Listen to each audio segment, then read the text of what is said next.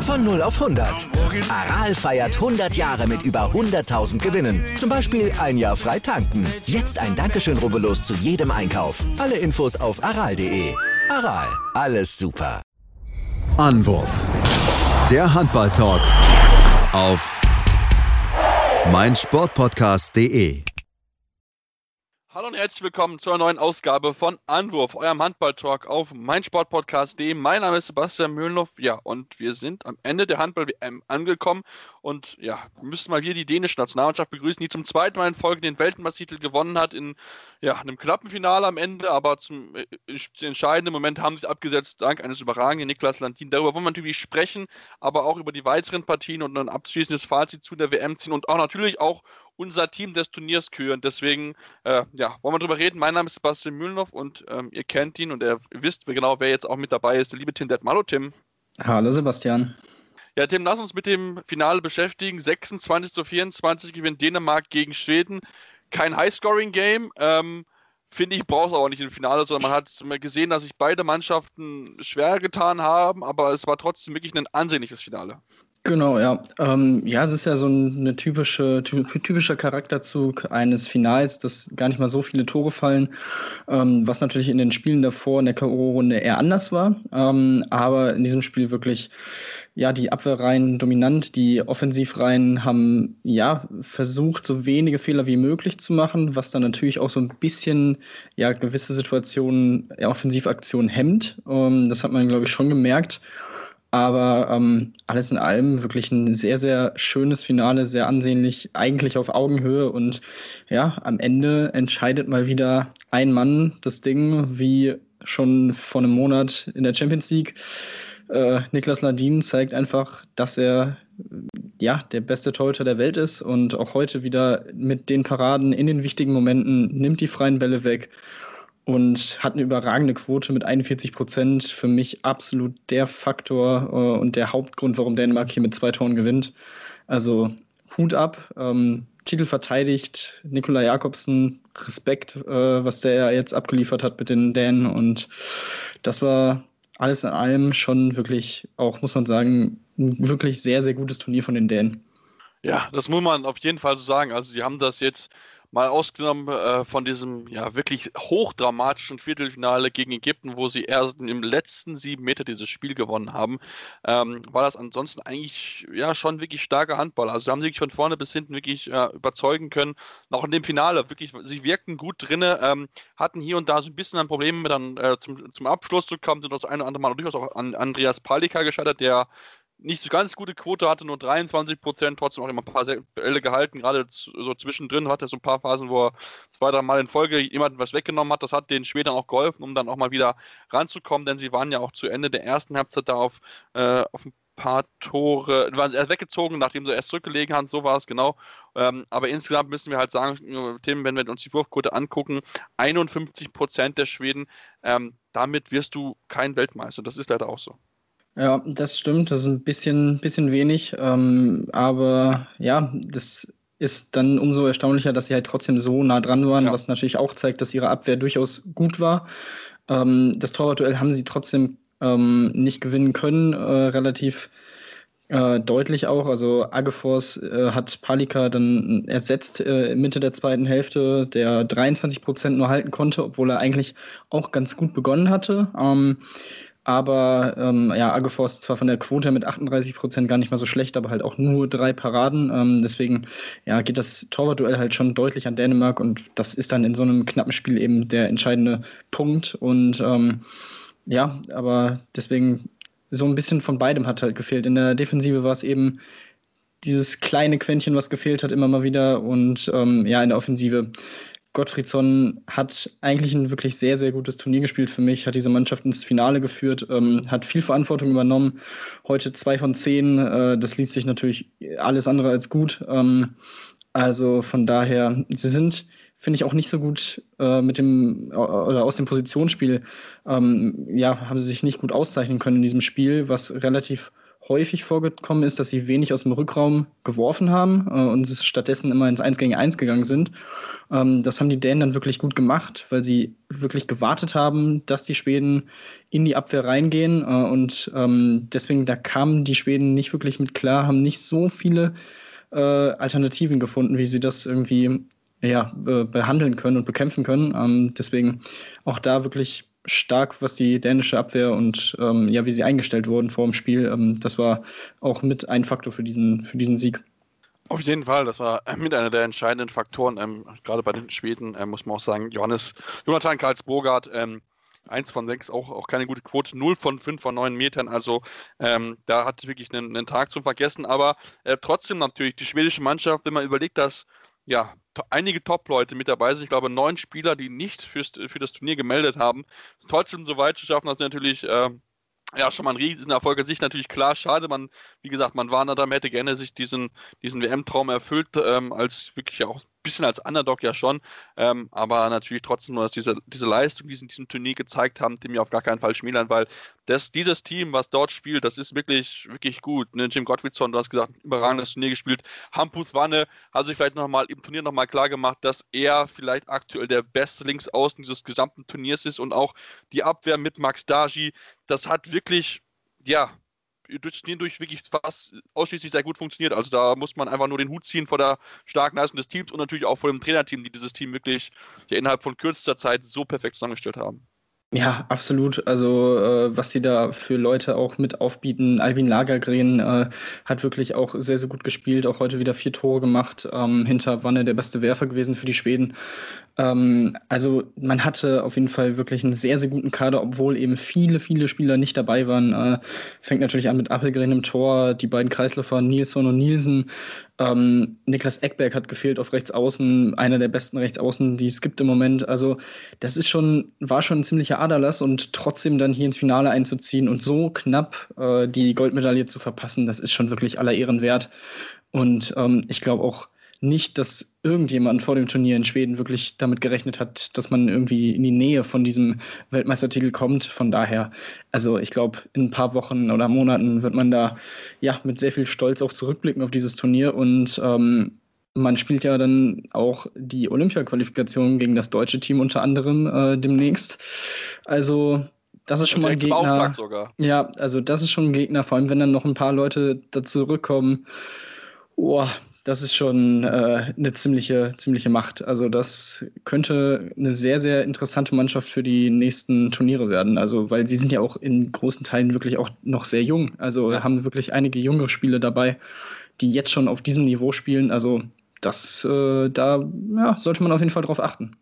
Mhm, auf jeden Fall. Also die Schweden haben da wirklich ja in den letzten ja wirklich Jahren gute Arbeit geleistet und ähm, jetzt wirklich bewiesen, dass sie es auch mit einem, ich möchte es nicht B-Kader nennen, aber zumindest nicht mit der, mit der, mit der Top-Mannschaft dort wirklich sehr, sehr weit reinkommen können. Und deswegen äh, wahrscheinlich vielleicht die Schweden das Team, das Team, was man schon für 2023 dann schon auf der Rechnung haben wollte, natürlich auch für 2022 bei der EM, wobei EM natürlich noch immer noch ein anderes Turnier ist, da ist nochmal die Qualität höher, da darf man sich erst recht kaum Ausrutscher leisten, weil es dann schon relativ schnell vorbei sein kann, aber trotzdem das Team wirklich äh, sehr, sehr stark. Und ähm, natürlich über die Ideen lass uns darüber auch noch sprechen, Tim auch ein gutes Turnier gespielt, natürlich Niklas Landin äh, überragend. Ähm, natürlich muss man aber auch sehen, zum Beispiel Jakob Holm kommt von der Bank rein, macht mal eben 4 von 4, gut, hat dann zwei Fehlwürfe noch gehabt, aber auch da ist dieses, diese Qualität in dem Kader, die ist, die ist so unfassbar hoch und man muss nicht verdenken, äh, Rasmus Lauge Schmidt, einer der Top-Spieler auf, auf der Mitteposition, hat noch gefehlt. Also diese Qualität, die auch dort da ist, das ist, das ist brutal. Ja, absolut. Also Lauge, die beiden Toft-Hansen-Brüder sind nicht dabei gewesen. Ähm, also dazu ist jetzt im Finale noch Lasse Swan ausgefallen, relativ früh äh, in der ersten Hälfte. Ähm, da musste Gitzel auf rechts außen aushelfen. Ähm, für ihn kommt dann mit Oris einer rein, der im Turnier bisher kaum gespielt hat, äh, macht 5 von 5, äh, also und haut da teilweise Würfe aus der zweiten ja. Reihe raus, die waren unfassbar. Also, das ist wirklich, ähm, ja, im amerikanischen Sport so diese Next Man Up äh, ja, ähm, Kategorie und Mentalität, genau.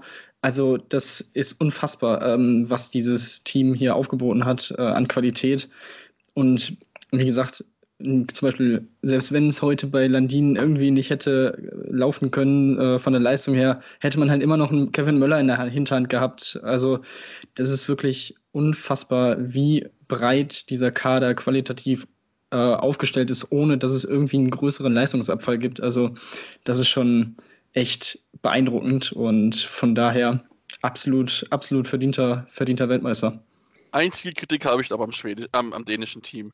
Die Kreisläufer, äh, die waren heute wirklich, also jetzt Magnus Saustrup, der überragendes Turnier gespielt hat, jetzt mal außen vorgenommen, aber Simon Halt und Andreas, Andreas Zachariasen, die kannst du nur in der Abwehr aufstellen, was sie offensiv machen. Also das waren wirklich teilweise echt Würfe, wo ich mir denke, uiuiuiui. Also halt äh, 0 von 3 und Zachariasen auch 0 von 1 aus einer 6 Meter Distanz. Also da müssen die noch dran arbeiten, beziehungsweise die denen müssen hoffen, dass schnell die anderen wieder zurückkommen, weil das ist wirklich äh, das, das du eigentlich nicht erlauben. Auch zumal, zumal auch einige dann wirklich neben Tor geworfen wurden. Also das war wirklich da schon abenteuerlich. Aber wie gesagt, das ist, das ist Meckern auf hohem Niveau. Das Team ist Weltmeister geworden. Absolut verdient. Glückwunsch an die, an die Dänen, die auch äh, das ganze Turnier wirklich gut gewesen sind. Und auch heute im dänischen Fernsehen lief, glaube ich, von 10 Uhr morgens an bis jetzt hin äh, ja, Vorbereitung auf das Finale. Das spricht dafür, dass diese dänische Nation absolut handballverrückt ist. Und äh, ja, die Jungs liefern wirklich grandios ab. Tim, lass uns ähm, vom Finale auf Spiel um Platz 3 kommen. Das Spiel war um Platz 3 war Spanien gegen Frankreich.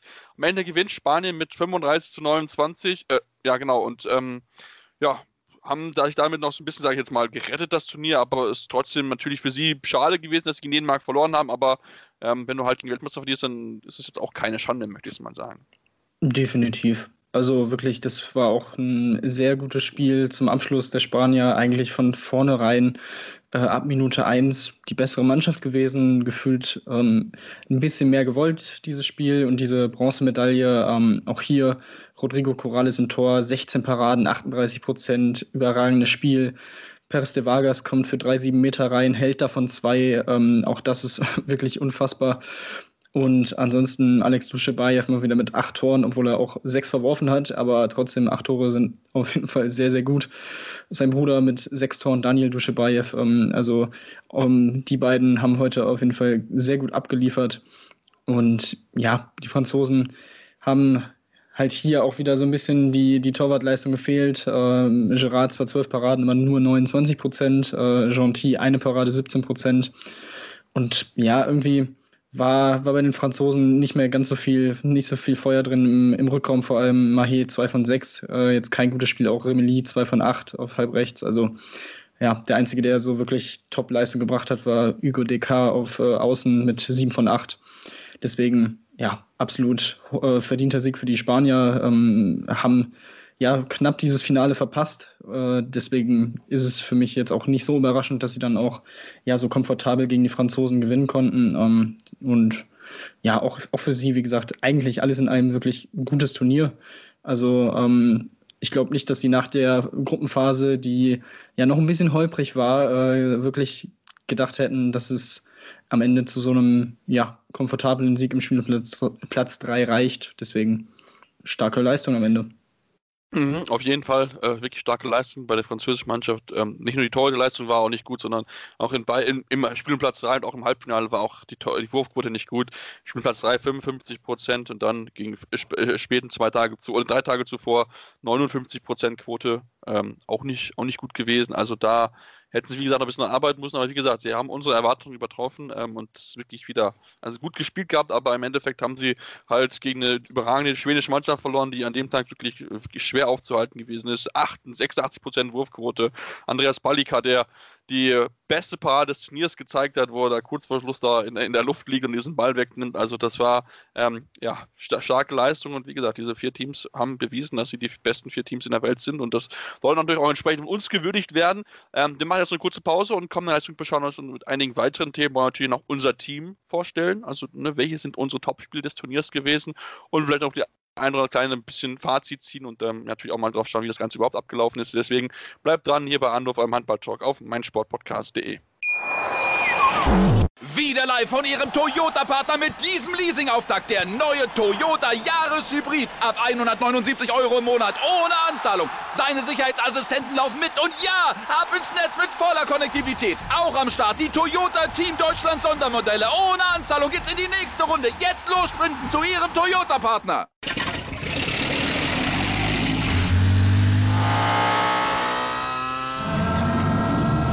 Von 0 auf 100. Aral feiert 100 Jahre mit über 100.000 Gewinnen. Zum Beispiel ein Jahr frei tanken. Jetzt ein Dankeschön, rubbellos zu jedem Einkauf. Alle Infos auf aral.de. Aral, alles super. Ja, und wir sind zurück bei Anwurf, eurem Handballtalk auf meinsportpodcast.de und ja, wollen uns jetzt, wie gesagt, noch mit so ein allgemeines Fazit ziehen und Tim ein bisschen noch über die Rasch Überraschung sprechen. Ähm, ich denke, wir müssen auf jeden Fall über das ägyptische Team sprechen, ähm, das ja wirklich alles, alles gegeben hat und wirklich denkbar knapp dieses Spiel gegen Dänemark von heute im 7 Meter werfen, weil da einfach Niklas Landin ähm, den entscheidenden 7 Meter von ihnen weggenommen hat. Trotzdem, ähm, ja, wirklich stark gespielt, junges Team, also da wächst was zusammen in Ägypten. Ja, das hatten wir ja vor dem Turnier auch schon so ein bisschen durchblicken lassen. Ähm, ich habe sie ja sogar ins Halbfinale getippt. Ähm, ja, es war relativ eng am Ende, du hast es gesagt, im 7-Meter-Werfen, aber generell war es wirklich auch hier ein gutes Turnier. Die Spiele, die sie nicht gewinnen konnten, ähm, haben sie wirklich knapp, ich glaube, also gegen Schweden haben sie knapp verloren und dann gab es, glaube ich, noch ein Unentschieden gegen Slowenien. Ähm, also, das war auch alles in allem wirklich sehr, sehr gute Leistungen. Ähm, ja, hier Omar von Westbrem auf halb rechts hat ein überragendes Turnier gespielt, auch in diesem äh, Viertelfinalspiel gegen Dänemark mit 11 von 13. Also, das ist wirklich eine überragende Quote gewesen. Ähm, Ansonsten Mohamed Sanat auf rechts außen auch ein sehr, sehr gutes Turnier gespielt. Hendavi im Tor war sehr gut. Also da sind schon echt einige Spieler dabei, auf die, auf die es zu achten gilt. Ich bin gespannt, ob vielleicht noch ein paar mehr jetzt in den kommenden Monaten auch nach Europa wechseln, weil bisher, ich glaube, bis auf Omar kaum äh, einer in Europa spielt. Ähm, das wird, denke ich mal, auch passieren. Ähm, dafür haben sie sich wirklich sehr, sehr gut verkauft und ins Schaufenster stellen können. Und von daher, ähm, natürlich sehr, sehr bitter am Ende, ähm, hatten dazu aber halt auch irgendwie zweimal so ein bisschen, bisschen Glück, dass äh, Mikkel Hansen ja. in dem Spiel sich gedacht hat, ah, heute bin ich mal nicht äh, der Welthandballer, den ich, der ich eigentlich bin.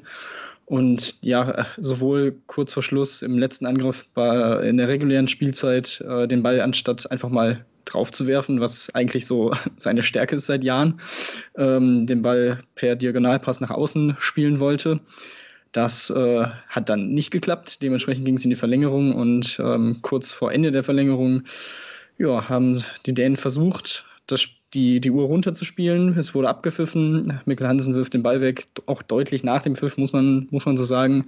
Nach Regel rot und sieben Meter.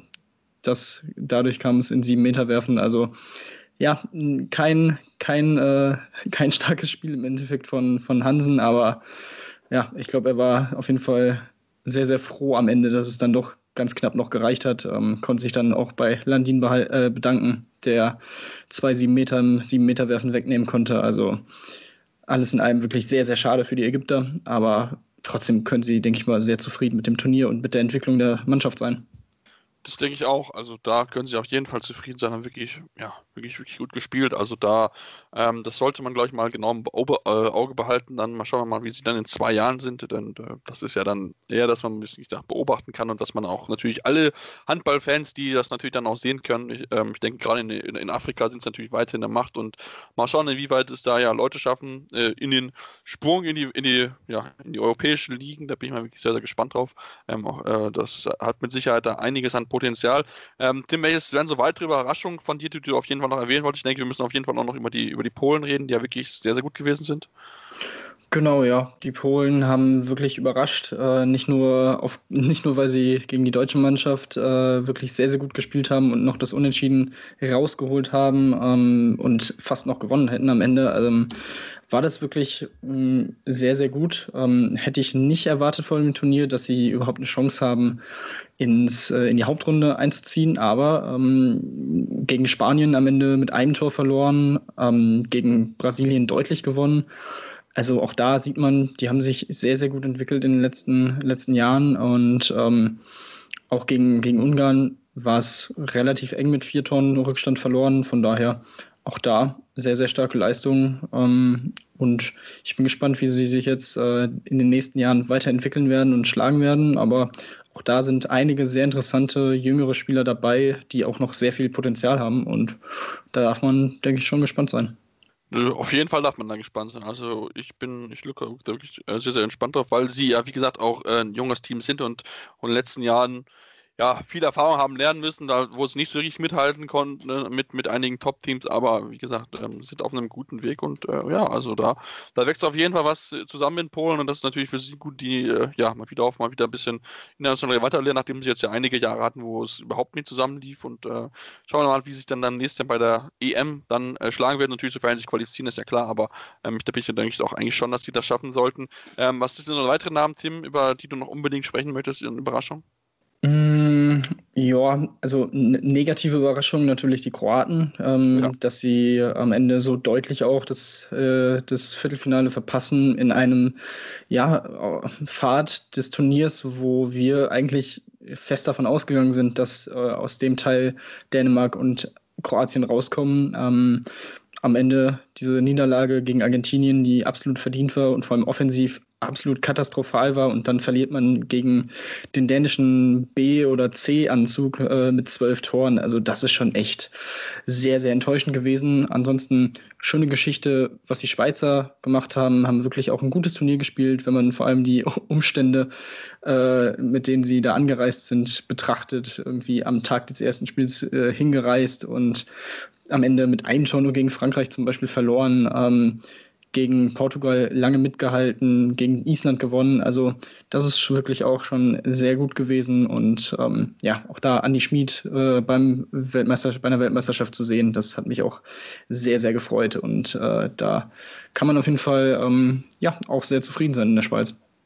Ja, auf jeden Fall. Also da so von der Couch darüber und runterzukommen und das dann wirklich so gut zu machen. Also da wirklich, wirklich gut ab davor, wie sie das hinbekommen haben. Natürlich die Österreicher wirklich ähm, ja, mit keinem guten Turnier, aber da merkt man dann sofort, wenn da zwei der Top-Leute ausfallen, dann, dann wird es dann da noch ein bisschen, bisschen eng mit dem, mit dem Potenzial, um dort mit den internationalen Top-Teams dann noch mitzuhalten. Ähm, deswegen ist da vielleicht mit ja, eine Lernphase gewesen sein. Vielleicht auf jeden Fall sollte man Argent äh, erwähnen, dass die Argentinier ja auch nah dran gewesen sind am, am Viertelfinale. Also da hätte ich auch voll im Turnier mit, somit nicht mitgerechnet, aber wirklich ähm, haben alles gegeben. Klar, am Ende ein bisschen natürlich denkbar unglücklich, das nicht, nicht geschafft, noch durch diese Ein-Tor-Niederlage gegen Katar, aber ähm, trotzdem, sie haben wirklich alles eingegeben, alles gekämpft und äh, hätten fast diese Schwäche der Kroaten für sich nützen können. Ähm, also das war wirklich, wirklich sehr gut. Vielleicht sollte man auch die Japaner erwähnen, die durchaus auch, also schon überrascht haben, teilweise wirklich auch gut mitgehalten haben. Ähm, das ähm, sollte auch nicht unerwähnt bleiben. Also da, da gibt es äh, einiges an interessanten Team, was auch außerhalb von Europa äh, man auf den Blick haben sollte. Und natürlich auch die Kataris sollte nicht unerwähnt bleiben, die es zum dritten Mal in den letzten vier WMs geschafft haben, ins Viertelfinale zu kommen. Ähm, auch wenn das nicht immer die äh, katarischen Nationalspieler, also die gebürtig aus Katar stammenden Spieler sind, die das äh, Ruder rumreißen, sondern eher äh, Leute aus Kuba ähm, oder auch aus anderen Nationen, die dort eingekauft wurden und dann die äh, katarische Nationaltrikot tragen dürfen mit dem, Katar mit dem katarischen Pass. Ähm, ja, aber das ist, wie gesagt, so. Tim, lass uns vielleicht noch über das Allgemeine sprechen, über das ganze Konzept, ähm, weil ne, keine Zuschauer und so. Ähm, es lief jetzt mal ausgenommen von dem Fall Cup Verde und die, was vorher passiert ist, über das Turnier eigentlich erstaunlich gut. Ja, das muss man schon sagen. Ähm, klar gab es auch hier und da immer mal wieder, vor allem am Anfang des Turniers, ein paar Beschwerden von den Teams, aber das ist oder scheint dann auch ein bisschen abgeflacht zu sein, dann in äh, Wochen danach oder in den Tagen danach. Ähm, ansonsten ja, hatten wir hier und da irgendwie äh, ein paar Magen-Darm-Probleme in mehreren Teams. Ähm, ist halt so ein bisschen die Frage. Ich glaube, einige Spieler, ich glaube, Pascal Hens hatte es auch mal gesagt, ähm, als er da in Ägypten auch mal gespielt hat bei einem Turnier, dass sie da ähm, halt auch, keine Ahnung, die, die Europäer nicht so an die Gewürze anscheinend gewöhnt sind, dass es ein bisschen anders ist. Ähm, weiß ich jetzt nicht, aber äh, klingt auf jeden Fall einleuchtend, dass ja. dann auch ein paar, paar mehrere verschiedene Teams halt betroffen sind und nicht nur ein Team. Ähm, von daher, aber alles in allem natürlich äh, hier und da hatte man so das Gefühl bei den äh, Spielen der Ägyptern, dass da doch ein paar Fans drin waren. Ähm, ähm, man konnte es, glaube ich, auch hier und da sehen, aber gut, da, davon musste man halt, glaube ich, irgendwie auch ausgehen. Ähm, aber ich glaube, alles in allem also die waren dann ja auch zum Glück so weit weg, weil man sie natürlich auch nicht den TV-Kameras äh, präsentieren wollten, dass die jetzt irgendwie keinen Einfluss auf die Spieler in, im Sinne von irgendwie, keine Ahnung, da sind Aerosole irgendwie unterwegs, äh, die die Spieler dann irgendwie infizieren könnten. Ähm, das hat ja zum Glück keine Auswirkungen gehabt, aber ja, ich denke mal, soweit kann man, kann man zufrieden sein mit dem Turnier. Und von der Qualität her war es, finde ich, ein überragendes Turnier. Also wir hatten so viele knappe Spiele dabei, äh, Verlängerungen, sieben Meter werfen. Und ähm, ja, du hast gesagt, die nicht-europäischen Teams, die für Furore sorgen konnten und auch gegen europäische Teams wirklich entweder lange mithalten konnten, gewinnen konnten oder äh, wie die Japaner gegen Kroatien unentschieden spielen konnten. Also das war, finde ich, rein vom, vom, von der Qualität her sehr gute Werbung für den Handballsport, finde ich. Das finde ich auch. Und ich meine, man merkt es auch wirklich, dass auch jetzt auch, äh, äh, du hast angesprochen, auch äh, Nationen aus anderen Ländern einfach da mithalten können, wirklich. Und das ist, glaube ich, positiv zu sehen, dass der Handball ja auch wächst, immer mehr neue Nationen mit dazukommt, an die wir uns gewöhnen müssen. Das ist sehr, sehr schön zu sehen. Das zeugt auch dafür, dass es dann auch langsam nicht nur ein rein europäischer Sport wird, auch wenn es wahrscheinlich in den nächsten ich würde mal sagen, so zehn Jahren wahrscheinlich relativ viel über die europäische Mannschaft gehen wird, wenn es dann um die, die Titelvertage geht. Aber ähm, wie gesagt, die Ägypter haben es gezeigt, dass sie mit Top-Mannschaft mithalten können und das ist da vielleicht das erste Team, was dann außerhalb von Europa dann wirklich mit diesen die Top-Nationen, dann äh, Dänemark, Frankreich, Norwegen, Schweden mithalten kann.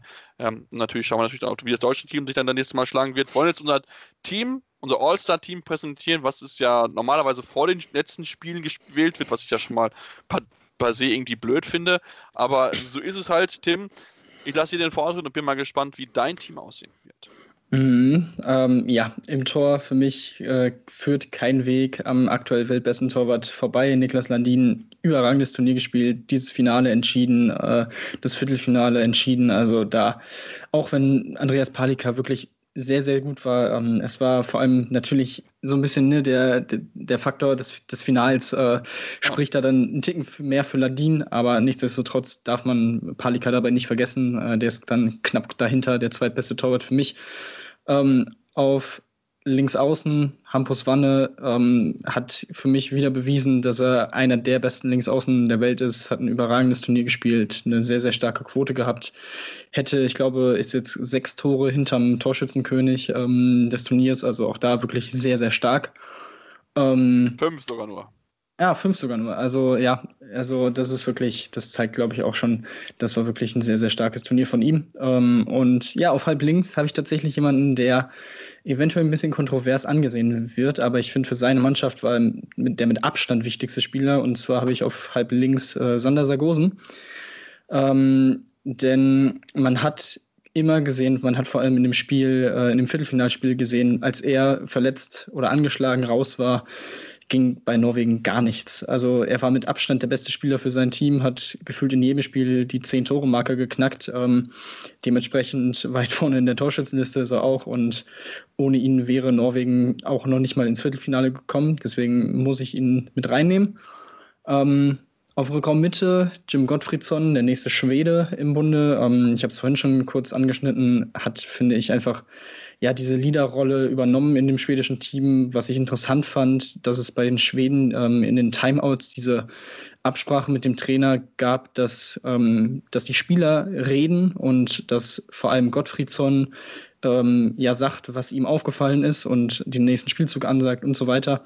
Das finde ich ähm, sehr interessant, äh, ein bisschen ungewöhnlich, aber ich sag mal so, als äh, Zweiter scheint es auf jeden Fall gut funktioniert zu haben. Auf jeden Fall. Und ähm, ja, deswegen ist er bei mir mit im Team. Auf halb rechts Alex Duschebaev ähm, hat war für mich einer der Schlüsselspieler neben den beiden Torhütern äh, bei den Spaniern in diesem Turnier, hat wieder überragend gespielt ähm, und ja, da, da führt kein Weg dran vorbei, auch wenn es natürlich mit einem Matthias Gizell zum Beispiel bei Dänemark jemanden gab, der ja der Shootingstar dieses Turniers war. Aber ähm, ich fand, Duschebaev war so ein Ticken wichtiger für sein Team ähm, und deswegen gehört er für mich hier rein. Auf rechts außen sein Teamkollege Ferran Solé. Ähm, ja, einfach äh, ein sehr, sehr gutes Turnier, eine gute Quote brauche ich gar nicht, äh, gar nicht mehr so viel zu sagen. Ähm, ansonsten beim Kreis, am Kreis habe ich mich ein bisschen schwer getan. Ähm, ich hatte lange Zeit, hätte ich Benze Banhidi von Ungarn mit reingenommen, weil ich den wirklich vor allem äh, zum Anfang des Turniers sehr, sehr stark fand. Aber am ja. Ende habe ich mich ähm, für Fabregas entschieden, Ludwig Fabregas von Frankreich, um mir dann auch noch einen Franzosen mit reinzubringen, ähm, der es gut gemacht hat. Ähm, aber ja, war so auch so ein bisschen so, dass ich wenigstens einen Franzosen noch mit dabei habe als vierten, vierte Nation. Ähm, und dann würde ich noch den äh, besten Verteidiger, und das ist für mich ganz klar Max Dari, äh, überragend, was der weggearbeitet hat, wegverteidigt hat. Ähm, und es war, ja, sehr, sehr stark. Hat, hat mir sehr, sehr gut gefallen und deswegen gehört er für mich da auch absolut noch mit rein. Also äh, an dem Team, ich könnte es so, so nehmen, wie es da steht. Das ist wirklich, wirklich absolut, absolut gut. Ähm, ich habe es natürlich ein bisschen anders, damit es nicht äh, so eintönig ist, ist ja klar. Ähm, also ich bin bei dir, mach mir das Max Nagy ganz der beste Verteidiger. Also das war wirklich brutal, was, wie er wichtig diese Abwehr gewesen ist, wie viel Stabilität er ihr gegeben hat. Also das war wirklich äh, in jedem Spiel war er wirklich da, wirklich top, top mit dabei und einer ja, der Leader dieser Mannschaft, das muss man ganz klar so sagen. Für mich im Tor, ähm, ich habe Andreas Palika genommen, ähm, weil ich wirklich finde, dass er überragendes Turnier gespielt hat. Gerade im Spiel gegen die Franzosen hat er so viele Bälle weggenommen und auch ansonsten wirklich eine starke Quote ähm, durch das Turnier hinweg gewesen mit 34 Prozent. Also das ist wirklich, wirklich richtig, richtig stark. 72 Bälle gehalten. Ähm, nur Vincent Gerard hat 76 äh, Bälle gehalten, also nur vier mehr. Das ist schon wirklich äh, ein Qualitätsbeweis und äh, was hat er wirklich äh, Also ich bin ein großer Fan von ihm und äh, das hat er wirklich richtig, richtig stark gemacht, mal wieder, wie viele Bälle er dort einfach wegnehmen konnte. Deswegen ist er für mich mit dabei. Links außen bin ich auch bei dir. Also ein Hampus Wanne, glaube ich, führt aktuell da in der Auswahl wirklich wenig dran vorbei. Also da wirklich keiner, der noch gesagt wurde, okay, der könnte vielleicht dann noch, noch rankommen. Ähm, ich habe dann noch vollkommen links aber Mikkel Hansen genommen. Ähm, denn obwohl er auch natürlich, äh, also gerade im Halbfinale, äh, zwölf Tore mal wieder geworfen, also wieder brutal wichtig gewesen für sein Team. Ähm, auch ansonsten 48 Buden, ähm, einer ja, der Schlüsselspieler. Ähm, gut, dann Finale ein bisschen dann im zweiten Halbzeit ein bisschen versteckt gewesen, überhalb rechts. Das ist nicht so seine Position, das hat man ihm mal angemerkt. Also, wenn die den dann mit drei Rückraum, äh, Rechtstrainern im Rückraum spielen, da ist Rückraum rechts ist für Mikkel Hansen definitiv die falsche Position. Ähm, trotzdem, wie gesagt, ein überragendes Turnier gespielt und äh, absolut diese Position verdient, wie auch Jim Gottfriedson. Ähm, auch da bin ich bei dir, Tim. Äh, Rückraum Mitte ging es wirklich wenig, dass da an ihm vorbeiging. Man könnte darüber diskutieren, ob, wo Sander Sarkozy hingenommen hat, ob er ihn halb links oder halb Mitte siehst, also auf Mitte siehst. Das hätte vielleicht noch so eine Diskussion sein können. Deswegen finde ich Gottfriedson so einen Tick vorne, weil er wirklich so der mehr klassischere Mittelfeld, Mittel, Mittelmann ist als ein Sander Sarkosen. Ähm, Rückraum rechts habe ich den Shootingstar genommen, Matthias Gitzel, was er gezeigt hat, ist richtig, richtig stark gewesen als Rückraumschütze. Eine Quote von 80 Prozent zu haben. Ähm, ich denke, das sagt alles darüber aus. Also, das war wirklich richtig, richtig gut. Schöne Aktion mit dabei gewesen. Sich auch, ja, wirklich äh, toll gezeigt. Immer mal wieder Mut auch gezeigt. Würfe genommen, die man vielleicht nicht unbedingt nehmen sollte, aber er hat sich wirklich das ins Turnier reingenommen. Ähm, schade natürlich, dass er dann versteckt wurde oder dann auf Ausspielen musste, dann auch im Finale, ähm, weil halt Lasse Swan ausgefallen ist, aber auch da hat er ein, zwei gute, schöne Tore eingeworfen, also von daher wirklich auch richtig, richtig gut. Ähm, auch rechts außen bin ich bei dir, Ferran Solde, ähm, und das Solé, wie er ja richtig heißt, äh, ja, brutal gut. Also 37 äh, Tore, muss man nicht mehr viel zu sagen. Äh, ich habe mich aber im Kreis, dann habe ich mich auch schwer getan, weil es ist wirklich so, so keiner, der mir wirklich so richtig, richtig ins Auge gestochen ist, wo ich sagen würde, ja, der ja, das war richtig, richtig gut, weil ich auch irgendwie das Gefühl habe, dass ein bisschen mehr Kreisspiel äh, etabliert werden könnte. Ich habe mich aber entschieden für einen weiteren Shootingstar auch aus Dänemark. Wir hatten ihn, äh, Mikael Saubstrup, ähm, der zur äh, Magdeburg wechseln wird in der kommenden Saison. Also darauf freue ich mich schon enorm und ich glaube, die Magdeburger werden das ganz über da gesitzt haben und sich ja ins Fäuste gelächelt haben, es der für wirklich ein überragendes Turnier gespielt hat. Im Angriff, in der Abwehr von vorne bis hinten wirklich richtig, richtig gut gewesen und äh, ja, einer der Gründe auch, warum Dänemark das Spiel gewinnen konnte, das Turnier gewinnen konnte und äh, ja, diesen Titel verteidigen konnte. Das war wirklich richtig, richtig gut. Klar wird er wahrscheinlich ein bisschen wieder zurückstecken, wenn dann äh, die Top-Leute äh, im Kreis zurückkommen, aber trotzdem, äh, er muss davor gar keinen verstecken, weil er das wirklich sehr, sehr stark und wirklich sehr, sehr gut gezeigt hat. Ja, genau. Mhm. Ähm, MVP fehlt dann quasi noch. Ähm, ja. Da habe ich mich jetzt auch einfach für, für Landin entschieden, ähm, weil, ja, wie gesagt, er hat in zwei, äh, in, ja, in zwei K.O.-Spielen wirklich für Dänemark das Ding nach Hause gebracht, äh, gegen Ägypten, jetzt gegen Schweden mit entscheidenden Paraden. Ich glaube, also da führt für mich kein, kein Weg vorbei zu dem Torhüter. Äh, sind, äh, das hat man, glaube ich, auch gemerkt, mit, äh, wenn nicht sogar die wichtigste Position im Handball. Und da, da ich da sowieso ja ein gewisses Fable für habe, für die Torhüter, ähm, ja, ist es für mich Landin. Du, Tim, das haben wir beide, glaube ich, die, die Torhüter. ähm, aber ich, ich wäre bei dir, also für mich auch MVP, also Niklas Landin, er ist äh, mich würde es nicht wundern, wenn er wirklich dann auch zum äh, Welthandballer des Jahres gewählt, gewählt werden würde, weil er wirklich ja, also was er aktuell spielt, das ist schon wirklich von einem, von einem anderen Stern. Also das ist wirklich überragend. Auch wenn er da mal vielleicht schwächere Phasen hatte, wie auch im Finale. ist dann trotzdem irgendwann wieder da und dann nagelt er dieses Tor zu. Also das war wirklich, das war wirklich brutal dann anzusehen, wie er dann in, der, in den letzten zehn Minuten da wirklich reinweisen den Schweden in Schönheit abgekauft hat. Das war, das war schon wirklich richtig stark von ihm. Und äh, ja, damit sind wir am Ende unserer, unserer Ausgabe, unseres WM-Specials. Ähm, jetzt geht natürlich der Blick da voraus auf die Bundesliga, auf Champions League, denn da gibt es noch einige Entscheidungen, die anstehen. Deswegen uns weiterhin folgen. Gerne natürlich auch mal Rezensionen lassen. Was hat euch gefallen, was hat euch nicht gefallen, woran können wir arbeiten, was sollen wir mal als Themen vielleicht auch aufgreifen. Sind da offen für eure Vorschläge, ja, und hoffen, dass wir uns dann ja demnächst dann wieder hier hören bei Andorf, eurem Handball-Talk auf meinsportpodcast.de. Bis dann, ciao. Wieder live von Ihrem Toyota-Partner mit diesem Leasing-Auftakt. Der neue Toyota Jahreshybrid. Ab 179 Euro im Monat. Ohne Anzahlung. Seine Sicherheitsassistenten laufen mit. Und ja, ab ins Netz mit voller Konnektivität. Auch am Start die Toyota Team Deutschland Sondermodelle. Ohne Anzahlung geht's in die nächste Runde. Jetzt los zu Ihrem Toyota-Partner.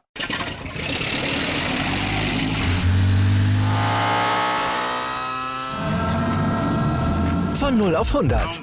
Aral feiert 100 Jahre mit über 100.000 Gewinnen. Zum Beispiel ein Jahr frei tanken. Jetzt ein Dankeschön, rubbellos zu jedem Einkauf. Alle Infos auf aral.de. Aral, alles super. Anwurf. Der Handball-Talk auf meinsportpodcast.de.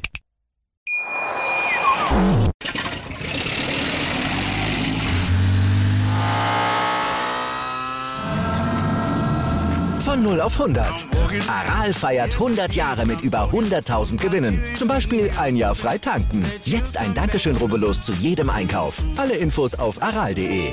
Aral, alles super. Ich habe mich natürlich schockverliebt, weil die war wirklich ganz, ganz klein. So begann die Mensch-Hund-Beziehung zwischen Christina und Tierschutzhund Frieda. Und wie es danach, nach dem ersten Moment der Verliebtheit, so weiterging und welche Klippen es danach zu umschiffen galt, das hört ihr in der neuen Ausgabe von Iswas Dog, dem Podcast für harmonische Mensch-Hund-Beziehungen. Iswas Dog?